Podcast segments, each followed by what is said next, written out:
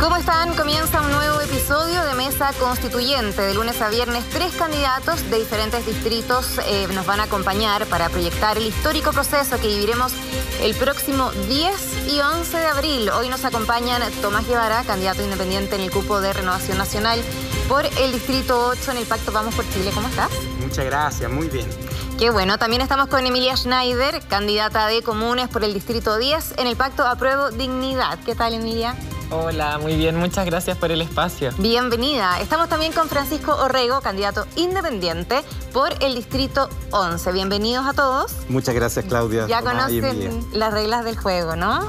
Eh, cada uno va a, tener, va a poder presentar su propuesta y luego los demás candidatos van a poder argumentar a favor, en contra, debatir, aportar y luego vamos a tener un debate libre. Vamos a comenzar contigo, Tomás. Excelente. Dentro de tus propuestas, tú has dicho que quieres un Chile menos desigual y un emparejamiento de la cancha, ¿cierto?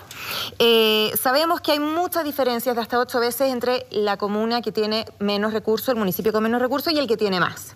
Por ejemplo, a modo de ejemplo solamente, el presupuesto municipal de la comuna de Las Condes supera el millón doscientos mil pesos per cápita y el de Recoleta, que es una de las comunas que está en tu distrito, bordea los 220 mil pesos. No, Claudia, la Recoleta no está, pero sí, Ah, no está, está. sí está Estación Central, por ejemplo, que su presupuesto es Porque de tú estás en el 209. sector norponiente. Sí. Ya, ¿estás de acuerdo con que el fondo municipal se, se reparte de manera igual entre estas dos comunas, por ejemplo? Sí, Claudia, yo estoy de acuerdo con que, con que se reparta eh, de manera más equitativa eh, el Fondo Común Municipal, pero también creo que hay que descentralizar lo- lo- los recursos del, del gobierno central. A mí, Claudia, lo que, lo que me moviliza en este proceso es que tenemos un país injusto. Los chilenos se sacan la cresta trabajando, con esfuerzo, sacrificio, postergando proyectos de vida, pero en definitiva eh, em, siguen viviendo con miedo, con miedo a envejecer, y no poder pagar eh, las necesidades básicas, como los medicamentos, el agua, la alimentación, con miedo a salir a la calle, en los mismos barrios que han vivido los últimos 30 años, porque la delincuencia se ha tomado todos los barrios, em, y con miedo también a enfermarse, porque no podrán pagar eh, los tratamientos médicos, eh, médicos necesarios. Entonces, y eso es sumamente injusto. ¿Y por qué injusto? Por lo que decías tú, Claudia. Porque los, eh, los municipios que tienen más recursos, donde existen necesidades menos urgentes, el Estado está invirtiendo hasta ocho veces más que los recursos donde las necesidades son más urgentes. Y llegó el momento de emparejar la cancha. ¿Y cómo hacemos eso hace? a nivel Exacto. constitucional? Buena pregunta, Claudia. Por que hay que ejemplo, avanzar en dos direcciones. ¿Cambiar la ley de renta? Mira, yo creo que hay que avanzar en dos direcciones. En primer lugar, fortalecer a los municipios. Los municipios son quienes realmente entienden las necesidades de los vecinos. Son quienes entienden si es que para eh, hacer frente a un tema de delincuencia hay que poner más luminaria o hay que poner mayor cobertura policial o cámaras de seguridad o atacar al narco porque ya ha empapado y se ha tomado ese territorio. Los municipios, los vecinos, luego los municipios son quienes eh, comprenden y tienen la capacidad y el conocimiento del territorio. El gobierno central está muy lejos y no tiene esa capacidad. Y por eso hay que fortalecer a los municipios. ¿Y cómo se fortalece? Primero, emparejando la distribución del Fondo Común Municipal, como te planteas tú, pero al mismo tiempo hay que descentralizar los recursos del gobierno central. El, el ideal son mil dólares eh, eh, per cápita, eso es lo que se calcula, alrededor de 750 mil pesos. Pero además de, de- de fortalecer a los municipios, tenemos que crear una figura fiscalizadora Perfecto. que es el defensor del, del pueblo. Estamos. Quizás después puedes profundizar con ese tema. Eh, Emilia, ¿qué te parece la propuesta de, de Tomás? A mí me parece que sin duda, eh, desde hace décadas de movilización, desde la revuelta social, la mayoría estamos exigiendo un país más desigual, pero me pregunto yo cómo, eh, porque Tomás representa a la coalición de, digamos, de la derecha, cómo eh, generamos un país menos desigual sin tocar el modelo, sin tocar la forma de Estado. Y ahí es donde yo creo que, y una propuesta que nosotras desde nuestra lista, desde Apruebo Dignidad, hemos levantado con fuerza, cambiar el Estado subsidiario, que está para garantizarle las ganancias a la AFP, a las privadas, a las clínicas privadas, por un Estado social que garantice derechos sociales como la educación, las pensiones dignas, la seguridad social. De esa forma se construye un Chile más un Chile igual, un Chile digno para todas, todos y todes. No tiene que ver solamente con una cuestión de más Estado o menos Estado o más recursos, sino también hoy día cómo se garantizan esas cuestiones. Porque en Chile, por ejemplo, en materia de educación, se traspasan muchos recursos al sector público. Chile no gasta poca plata en educación, pero esa plata no le llega a las personas porque se gasta en los bancos a través de los créditos y las becas que muchas veces van a las universidades privadas. Entonces yo creo en un país menos desigual, creo en un país igual y de derechos, pero con un Estado social, democrático de derechos que sea el garante de esa igualdad efectiva y sustantiva. Muchas gracias, eh, Emilia. Tú también tienes un minuto, Francisco. Eh, hemos visto, ¿cierto?, las dificultades que han tenido muchos municipios para enfrentar la pandemia justamente porque tienen menos recursos, porque no se pagaron, por ejemplo, los permisos de circulación, que es la caja principal de la mayoría de las comunas. Mira, yo creo que recogiendo un poco la propuesta tanto de Tomás como los comentarios de, Emilia, eh, yo creo que hay que ser responsable y honesto en cuanto a que los cambios o los derechos sociales que nosotros incorporemos en la Constitución no van a significar un cambio automático en las condiciones de vida de las personas. Yo creo que eso hay que partir por ser esa eh, declaración de honestidad. Pero por otra parte, entendiendo lo importante que es eh, mejorar algunos de los derechos que hoy día tenemos, también hay que hacerlo de manera absolutamente responsable fiscalmente. Y, no, todavía. Y yo entiendo, sí, yo entiendo también.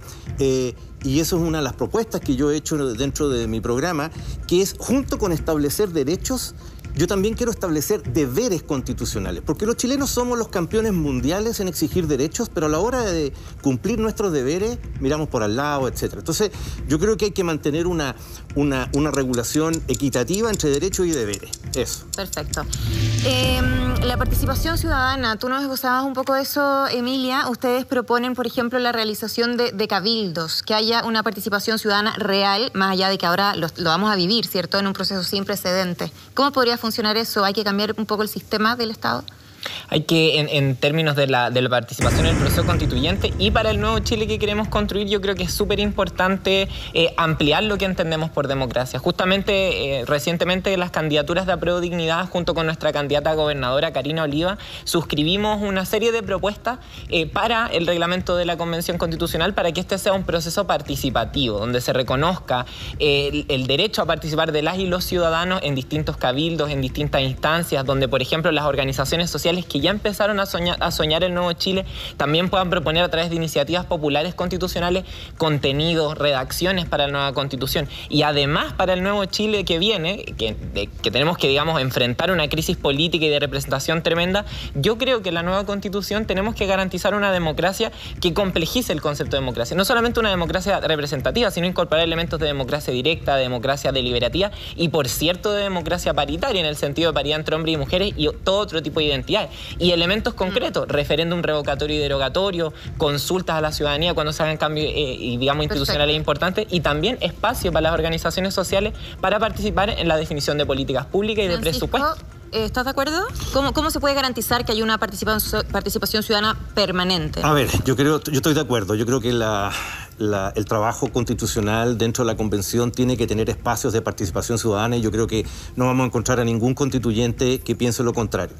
En el tema de incluir participación ciudadana en la constitución, creo que también es importante, pero hay que tener cuidado. Hoy día nosotros tenemos una democracia representativa. Eh, yo valoro la idea de eh, otorgar cierto espacio a la ciudadanía para poder manifestar su opinión, pero no hay, pero hay que tener cuidado, porque no podemos torcer la voluntad popular manifestada a través de elecciones o a través de la dictación de, leyes en el Congreso, simplemente a través de referéndum, revocatorios u otro tipo de cosas, plebiscito. Pero sí, creo que hay que estudiarlo, ver bien qué materias pueden ser objeto de eso, quizás a nivel municipal, regional, uno puede partir por ahí pero también los quórums, y también aquí, imagínese usted que quisiera revocar a un diputado que sacó el 50% y lo revoca un grupo de gente que tiene el 5%. Ahí se está alterando la voluntad ciudadana. Entonces hay que tener cuidado con, eh, con exagerar. Mira, yo sin, duda estamos, estamos de acuerdo que hay que crear mecanismos de participación ciudadana. Em, pero yo creo que estos mecanismos van en dos direcciones. En primer lugar, que los constituyentes, que los convencionales constituyentes bajen al territorio. Y en segundo lugar, generar instancias para que la ciudadanía pueda participar en la toma de decisiones también. ¿Y por qué es tan importante lo primero? Es importante que los constituyentes bajemos al territorio porque este proceso no se trata de ¿Tú lo has hecho? No se trata... Claudia, déjame terminar el punto, por favor. Este proceso no se trata de nosotros. Se trata en definitiva de los proyectos, de los sueños, eh, de las inquietudes y de la idea de todos los chilenos. No se trata de 155 personas deliberando y construyendo el Chile de los próximos 50 años, sino que todo lo contrario. Y para eso nosotros hemos tomado un compromiso eh, eh, bien concreto. Em, nosotros nuestra campaña la estructuramos en base a conversatorios ciudadanos y seguiremos haciendo durante todos los sábados y domingos de duración del proceso constituyente. Y eso es importante, Claudia, porque... Estamos en el tiempo. Estamos en el tiempo. Ya, vamos a ir. Eh, está bien, está bien. Vamos a ir contigo, Emilia. Eh, bueno, tú propones que la Constitución tiene que tener una perspectiva feminista, ¿cierto? De disidencias sexuales y que debería haber reconocimientos específicos, entonces, ¿te parece? Eh, que, se que se demandan en estos movimientos dentro de la Constitución y cómo se pueden garantizar. Por supuesto, yo creo que esto es algo que cobra especial relevancia, justamente que venimos saliendo de un nuevo 8 de marzo, donde nuevamente las organizaciones sociales, las mujeres, las disidencias sexuales nos hicimos presentes en las calles para exigir nuestros derechos. Y es que hoy día tenemos una constitución que menciona a las mujeres una vez para hablar de la igualdad ante la ley, cuestión que en la realidad no es así, y además tenemos una constitución que no menciona ninguna vez a eh, la población de las diversidades sexuales. Y por eso yo creo que tenemos que tener dos perspectivas.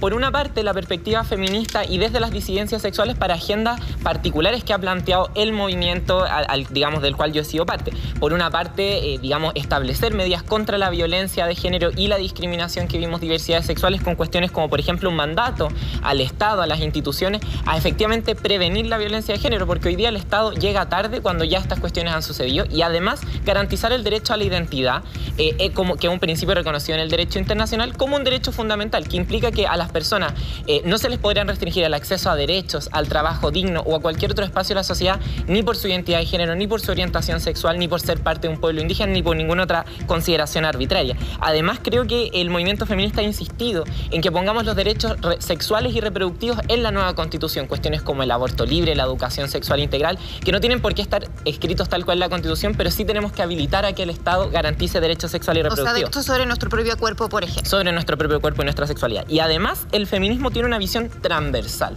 Eso, por eso yo he dicho varias veces que tenemos que hablar feministamente de todos los problemas de la Constitución. Y en ese sentido, el feminismo no apunta solamente a un par de artículos, apunta a una democratización en serio de la sociedad en términos de la toma de decisión en materias políticas, sociales y económicas, donde todas, todos y todos podamos participar.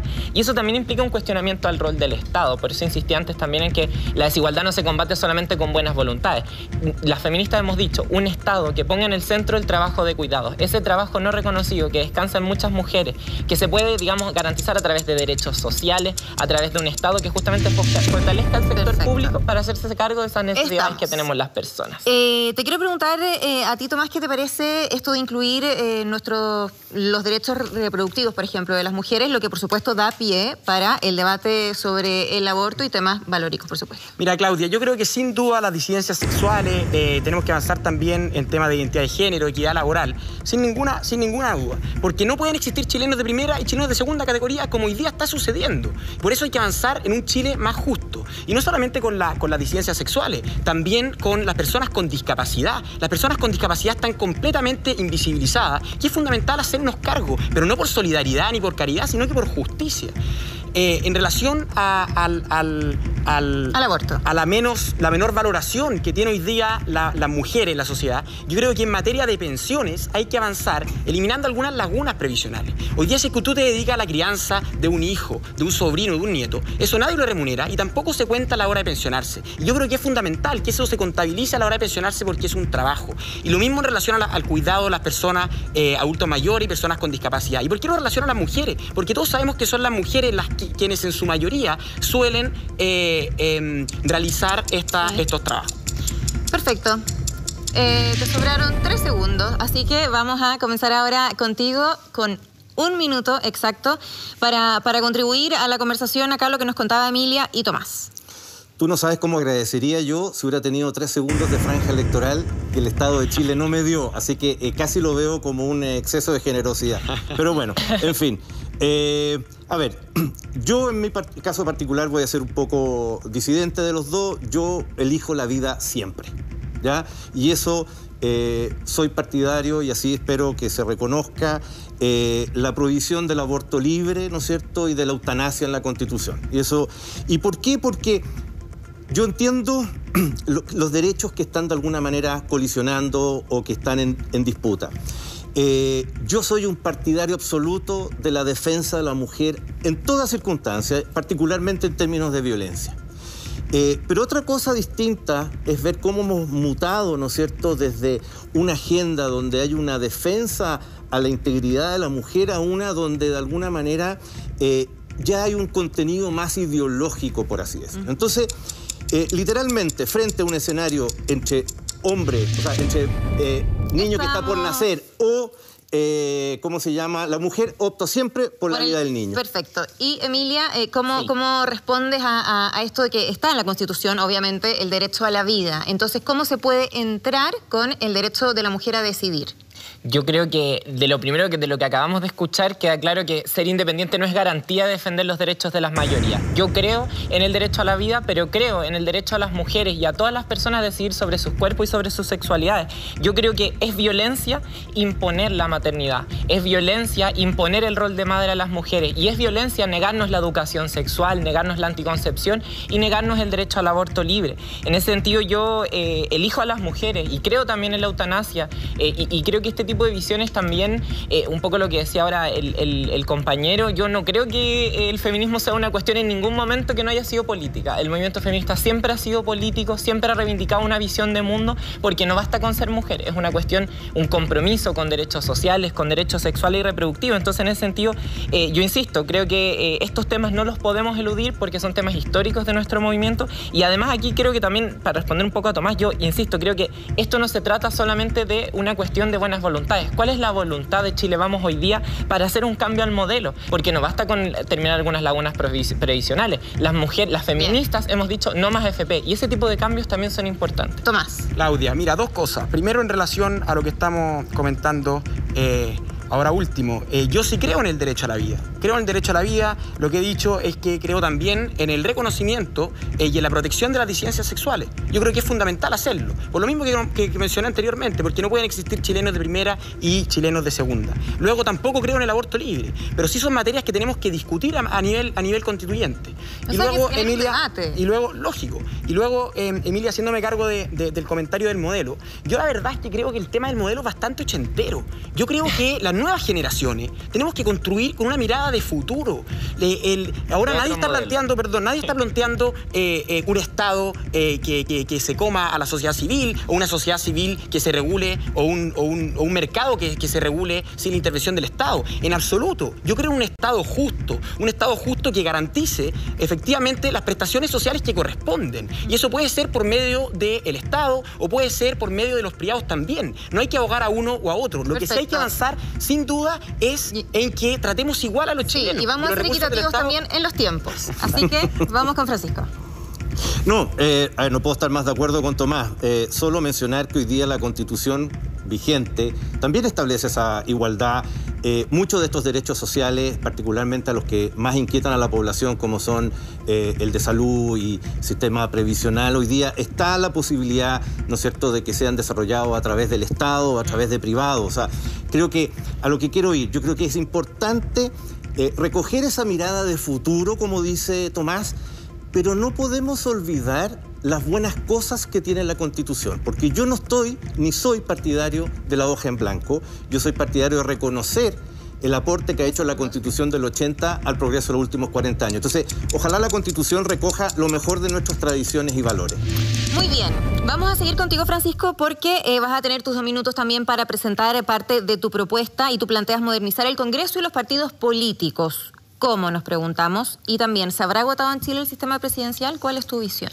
Mira, eh, a ver, muchos en la izquierda han atribuido que, la causa principal de la crisis política e institucional que tenemos está radicada principalmente en la diferencia de atribuciones o en la desproporción o desequilibrio entre los eh, eh, poderes del Ejecutivo y del Legislativo. Exactamente. Entonces, pero eso parte de un diagnóstico errado y eso no es así. Yo creo que la causa tiene un origen multicausal, ¿ya? Yo no digo que no haya influido, pero Hoy día, si queremos mejorar la política, no es necesario cambiar el sistema de gobierno para mejorar la política. Desde mi punto de vista, para mejorar la política es necesario cambiar el Congreso o mejorar el Congreso.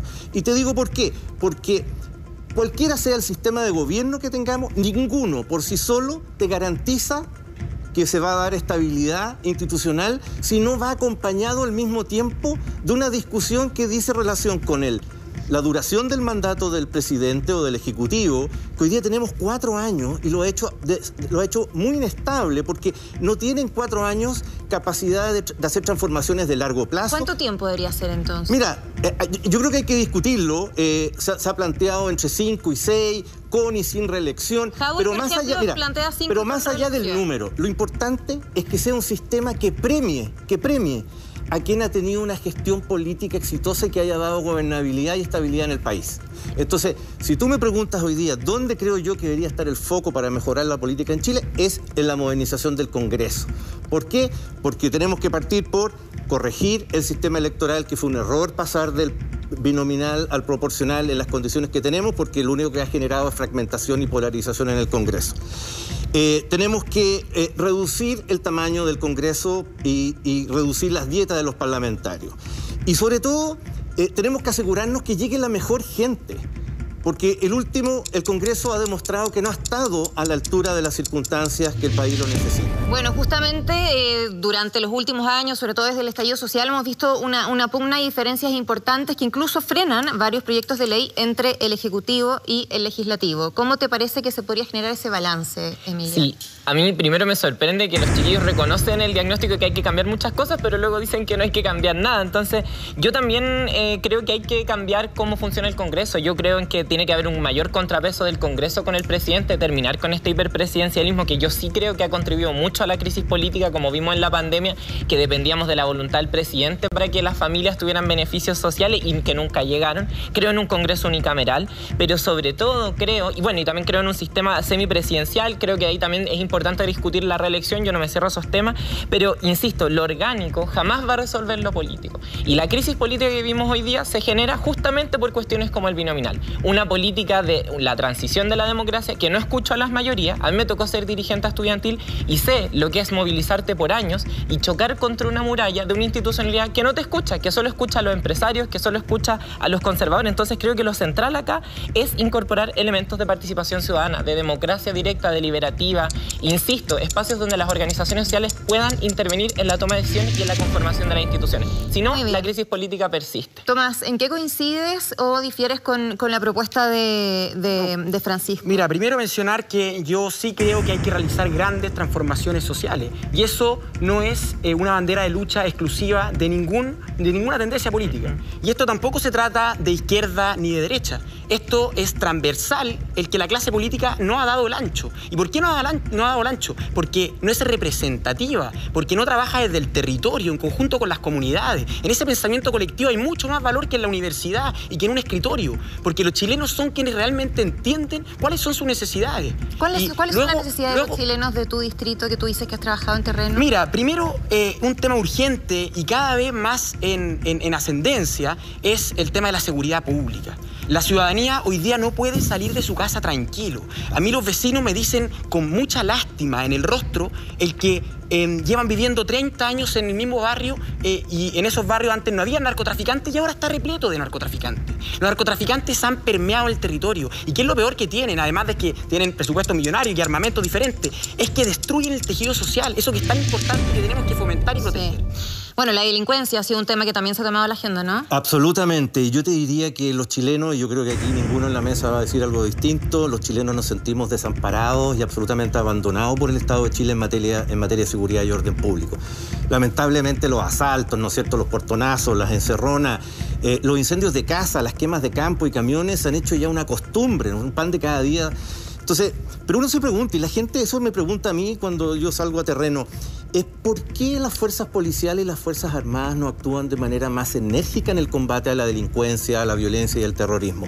Y la respuesta es bien simple, es que los políticos los tienen con las manos atadas con leyes que son anacrónicas y realmente prehistóricas, pero lo, pero lo peor de todo, y esto se da especialmente en el mundo municipal, no tienen los recursos, el Estado de Chile no les da los recursos necesarios. Entonces, yo creo que ahí el Estado de Chile en su conjunto, o sea, legisladores, políticos, etcétera, tenemos una deuda pendiente en materia de seguridad enorme. Entonces, ¿En, cuánto, ¿En cuánto incide eso, por ejemplo, eh, el rol de la justicia, esta denominada puerta giratoria?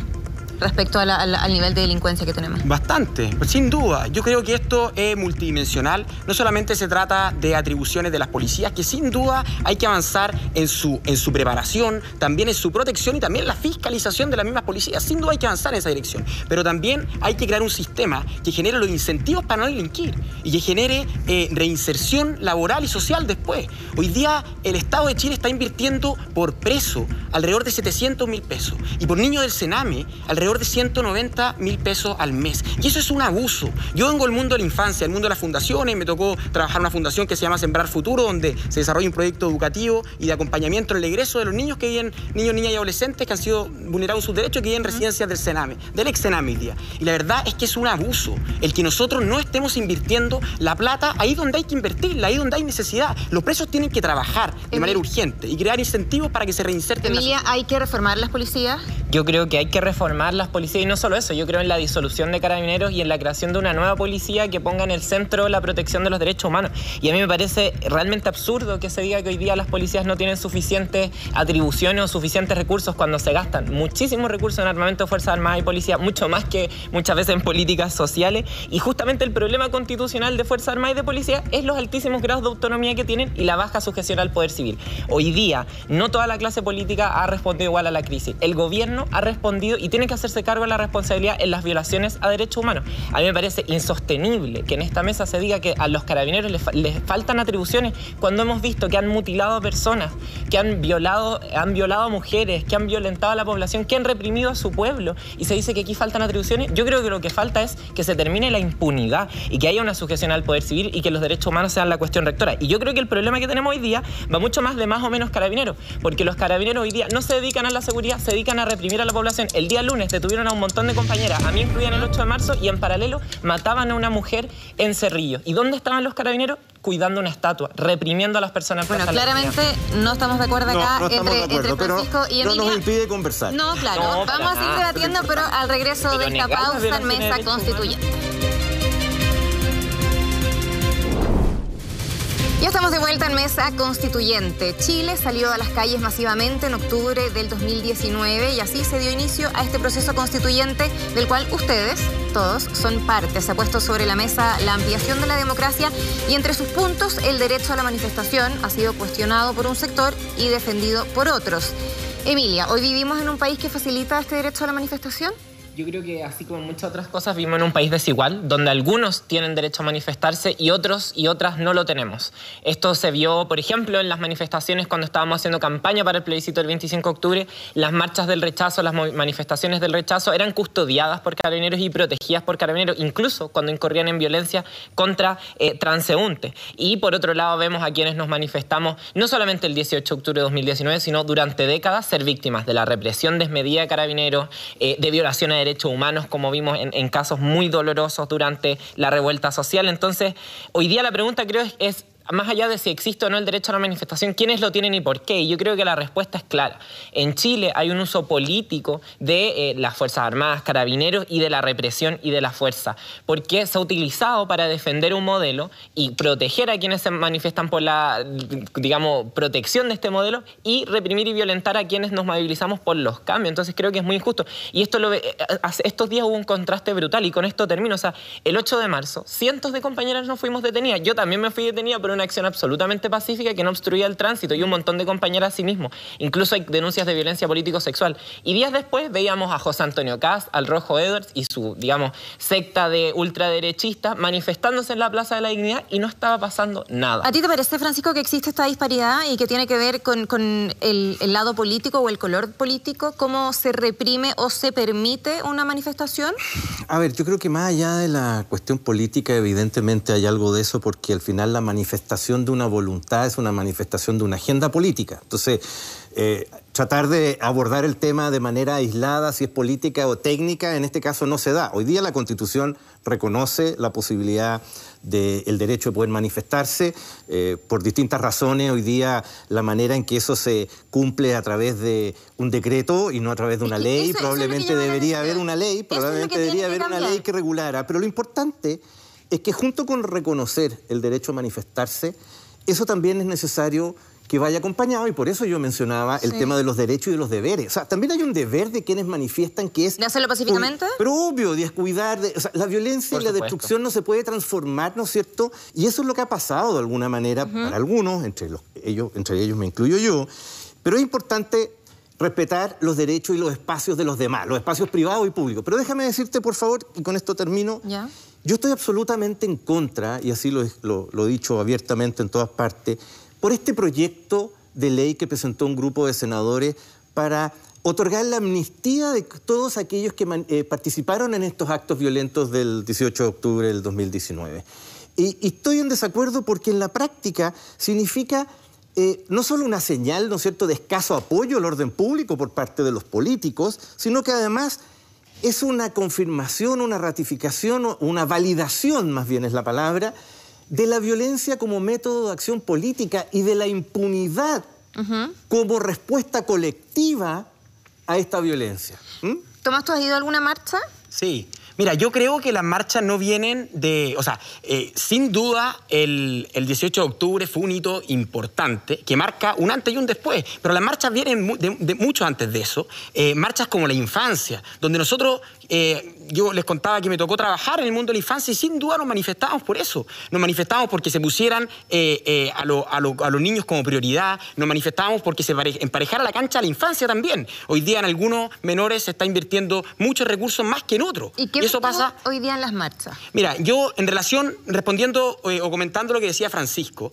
yo también soy un absoluto opositor a este proyecto de ley que busca eh, generar amnistía. ¿Y por qué? Porque no pueden existir chilenos de primera y segunda categoría. Y ese es el piso sobre el cual tenemos que construir el nuevo Chile. El tratar a los chilenos como iguales sin importar dónde nazcan, sin importar la bandera de lucha. ¿Y tú crees que se trata igual a los chilenos dependiendo de la manifestación? Yo creo que eso está pasando hoy día y es lamentable. Y tenemos que avanzar no solamente en mayor preparación de la policía. Hoy día, sin duda, la policía no tiene la inteligencia para hacerse cargo de manifestaciones que están siendo violentas, manifestaciones que están siendo terroristas. Hoy día en ciertas manifestaciones tenemos grupos terroristas, grupos que buscan infundir terror en la población. Y eso hay que aislarlo. Lo que es distinto, Daniela, y déjame, por favor, terminar, eh, Claudia, perdón, déjame terminar el, punto, eh, hay que separar a los terroristas de quienes legítimamente manifiestan sus demandas sociales. Y eso hay que fomentarlo y hay que protegerlo, pero hay que separar. Mm. Porque eh, no, podemos tratarlo a todos como si, como si, como si fuesen lo mismo. ¿Hay terrorismo o no, Emilia?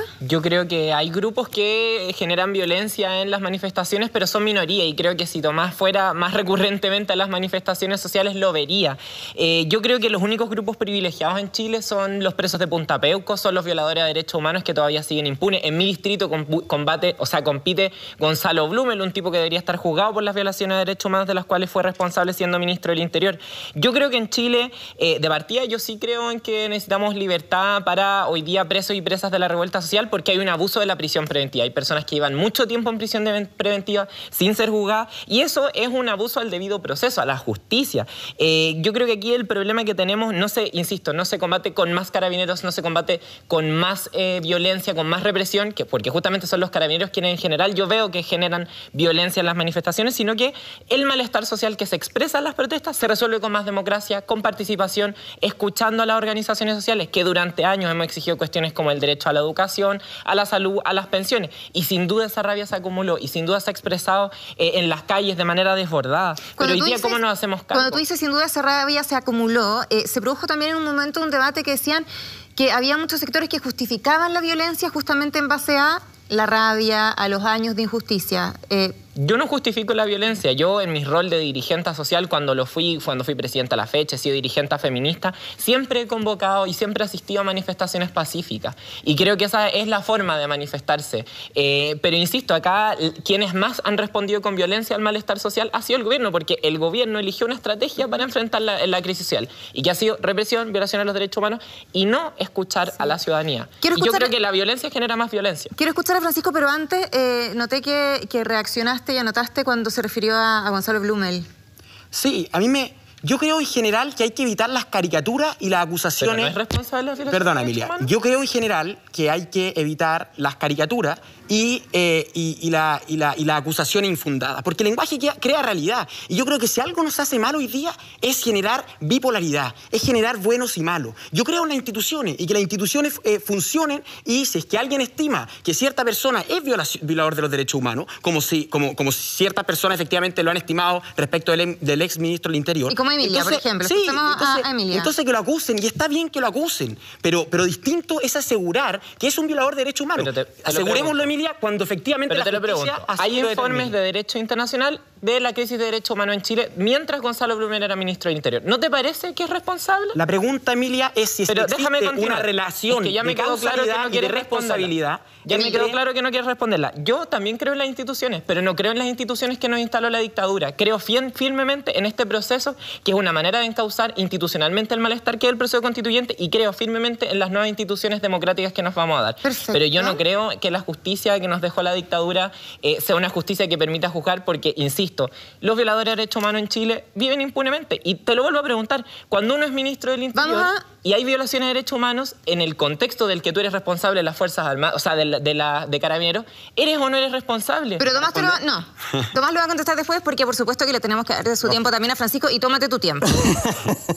Muchas gracias. Oye, no, si yo solo quisiera levantar un punto. Aquí siempre en esta discusión se destaca, ¿no es cierto?, la violación permanente, sistemática de los derechos humanos, quienes fueron eh, a estas eh, manifestaciones, etc. Habrá que verlo, hay distintos informes a favor, en contra.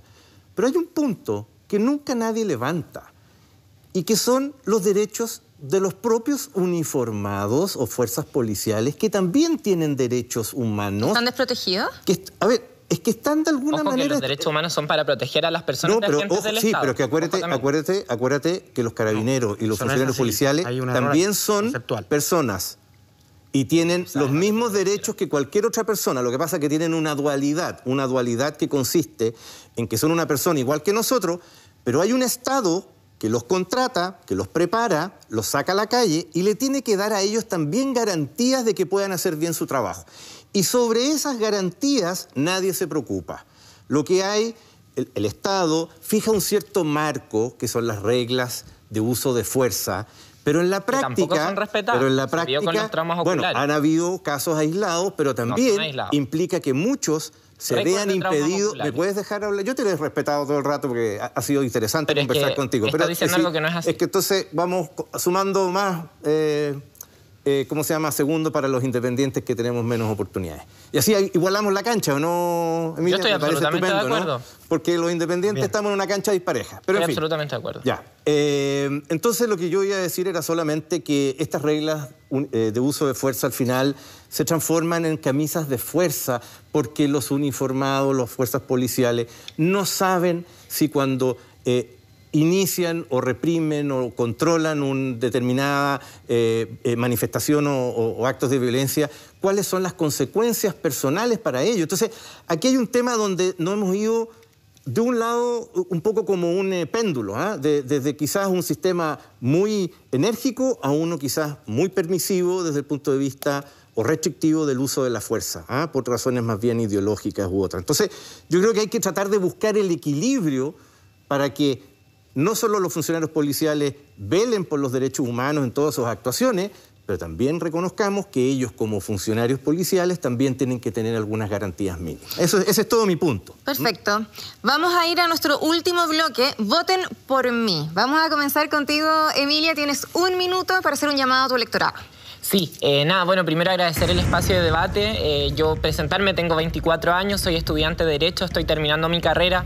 Fui presidenta de la Federación de Estudiantes de la Universidad de Chile el 2019. Fui la primera mujer trans en ocupar ese cargo y he sido activista por los derechos de las mujeres y las diversidades sexuales. Me tocó ser vocera del 8 de marzo en 2018 y también dirigente de las movilizaciones por la educación no sexista. Y porque he sido parte de esos grupos excluidos de la política, las personas trans, las disidencias sexuales, los movimientos sociales, es que quiero ser parte de este proceso constituyente porque creo que desde ahí, desde esos grupos que no hemos sido escuchados, tenemos mucho que aportar para construir una nueva idea de democracia, una participativa, deliberativa, donde todas, todos y todos seamos parte. Es por eso que me, me he decidido postular en una candidatura colectiva que no nace de mí, sino nace de años de lucha, en donde nos hemos encontrado con muchos compañeros y compañeras en el movimiento social, justamente defendiendo las banderas que queremos poner hoy día sobre el tapete, terminar con el Estado subsidiario, pasar a un Estado social garante de derechos, que garantice derechos sociales, sexuales y reproductivos, y también que redistribuya la torta en un país tan desigual como Chile y recuperemos los recursos naturales como el agua y la minería. Perfecto, muchas gracias Emilia. Vamos con Tomás Guevara. Tienes un minuto para hablarle a tu electorado. Bueno, decirle a, a, los vecinos de Maipú, de Cerrillo, de Estación Central, de Quilicura, de Pudahuel, de Colina, de Tiltil y de Lampa, que aquí tienen una alternativa eh, con una mirada de futuro, que quiere cambiar la forma de hacer política. Em, yo creo que lo fundamental, en primer lugar, es emparejar la cancha, es tratar a las minorías sexuales, pero también a las personas con discapacidad, también a las personas que nacen en la Parinacota, en Quilicura, tal, tan bien como el Estado hoy día está tratando a los vecinos de Las Condes. Primero, emparejar la cancha. Y segundo, construir en conjunto con ustedes. Este proyecto no se trata de los que estamos sentados en esta mesa, no se trata de 155 iluminados encerrados en el Palacio Pereira construyendo el, furo, el, Chile de los próximos 50 años. Al contrario, se trata de todos ustedes. Y eso los invito a participar del proceso, en los conversatorios ciudadanos que se están generando y también en la participación eh, democrática y ciudadana que se generará después durante el proceso constituyente. Porque esto no termina en la elección del 11 de abril, sino que en el plebiscito de salida. Perfecto. Francisco Orrego, para los independientes los segundos valen oro. Oro. Oro. Y la cámara 5 es tuya por un minuto. Muchas gracias. Bueno, a todos los vecinos de Las Condes, Vitacura, Barnechea, La Reina y Peñalolén, les quiero decir que conmigo no van a tener sorpresas. ¿Por qué? Primero, porque soy independiente de verdad. No voy con el apoyo de ningún partido político y soy independiente de derecha, de la de, la de siempre, la tradicional, pero moderna, acorde a los tiempos. Segundo, porque soy abogado con más de 25 años de experiencia tanto en el sector público, pero principalmente en el privado, por lo tanto conozco el mundo real, no soy un abogado de escritorio o de sala de clase. En tercer lugar, porque mi interés en ser eh, constituyente es genuino. No quiero ser constituyente ni por el cargo, ni por la plata, ni para iniciar una carrera política. Y también, en cuarto lugar, porque en una convención que va a tener mucho de feria libre, con mucho discurso populista, demagógico y van a haber vendedores de pomada, yo quiero ser el constituyente que aporte seriedad y responsabilidad. Y por último, porque soy una persona de principios sólidos y de convicciones firmes y claras. Y es el momento de votar por personas independientes, con principios y no con la calculadora en la mano. Perfecto, y a tiempo. A tiempo total. Notable, ¿o no? Sí, es tremendo. Que, bueno, he tenido que aprender a optimizar los segundos. Eh, sí, ya lo creo que sí. Muy bien. Muchas gracias a todos por acompañarnos. Eh, Tomás Guevara, candidato independiente con cupo por eh, Renovación Nacional, Distrito 8, Pacto Vamos por Chile, ¿cierto? Sí, muchas gracias. Tenemos a Emilia Schneider, candidata de Comunes por el Distrito 10 en el Pacto Apruebo Dignidad. Ha sido un gusto, muchas gracias por acompañarnos. Y bueno, a Francisco Orrego, independiente, eh, por el Distrito 11. Muchas gracias a ti y a ustedes también por eh, el grato momento y la conversación. Mucha suerte, que les vaya bien a todos. Igualmente. Gracias. Gracias a ustedes por acompañarnos en Mesa Constituyente. Son muchos los candidatos y nosotros queremos dárselos a conocer. Que tengan una muy buena